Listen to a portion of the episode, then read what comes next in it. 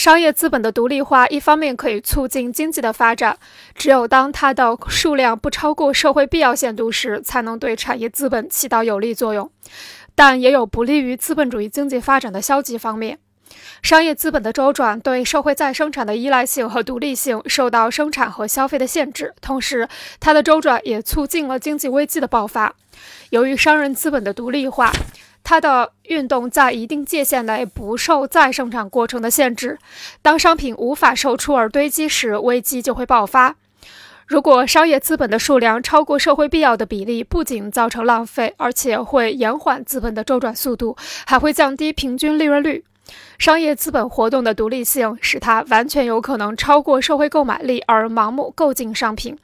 给产业资本发出虚假的需求信号，使产业资本扩大生产，导致生产过剩，从而引发经济危机。商业资本家购进商品后，商品并未最终进入消费，一些商人还将商品囤积居奇或转手倒卖，形成虚假的市场需求，促使产业资本家盲目扩大生产。导致生产和消费脱节，加深资本主义再生产矛盾。当这一矛盾进一步尖锐后，便会促使经济危机的爆发。